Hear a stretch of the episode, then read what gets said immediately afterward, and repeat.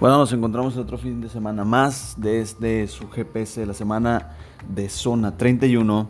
Pues ahora nos toca ver lo que vamos a estar más entrenando del 28 de este mes al 2 de julio. Ya estamos cerrando mes.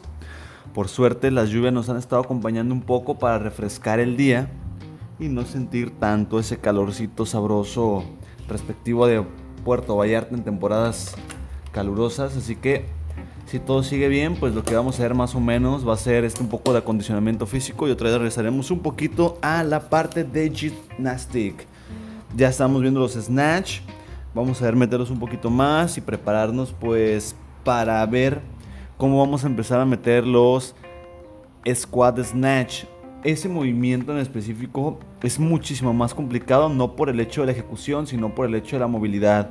Así que previo a verlo, o sea, toda esta semana vamos a tratar de ver lo normal, entrenamientos normales de resistencia y acondicionamiento físico, tratando de superar un poquito la quema calórica para generar una buena lipólisis y, atravesar todos los aspectos de las vías energéticas para aprovechar que el músculo trabaje bien, se recupere rápido y no cansarnos sin tener que llegar a la deshidratación. Eso va a ser de igual manera va a haber días en los que nos vamos a encontrar entrenamientos de barra, una pequeña parte de fuerza y parte de, de y partes de acondicionamientos como lo que van a ser los watts and raps y los, every one minute. Entre otras cosas, estamos previos a entrar a parte del snatch.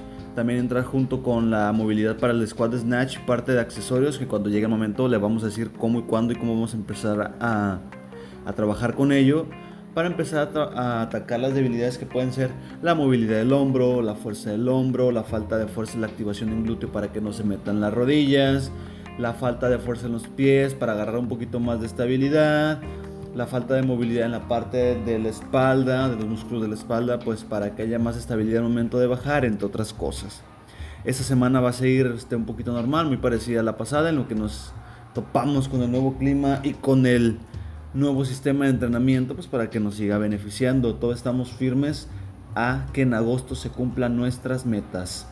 Entonces, chicas, los dejo con esto. Les voy a pasar un WOD del día, nomás para que se den cuenta más o menos. Un pequeño unwrap de calentamiento, 20 bench shoulder touch, 10 can squat. Y de ahí nos vamos a dos watts A y B por grupos, que es hollow rack, colgarnos en el rack para trabajar la fuerza en el abdomen. Ahí vamos a utilizar la técnica del hollow rock del abdomen para trabajarlo y que nos dé más estabilidad. Acompañado de unos hermosos Evil Press. Y la parte B va a trabajar con Cannonball, que va a ser Cannonball Chain, una variable del Cannonball Swing. Acompañado de un Cannonball Squat Clean, que en su momento vamos a ver cómo ejecutarlo. Entonces, chicas, cierro con esto.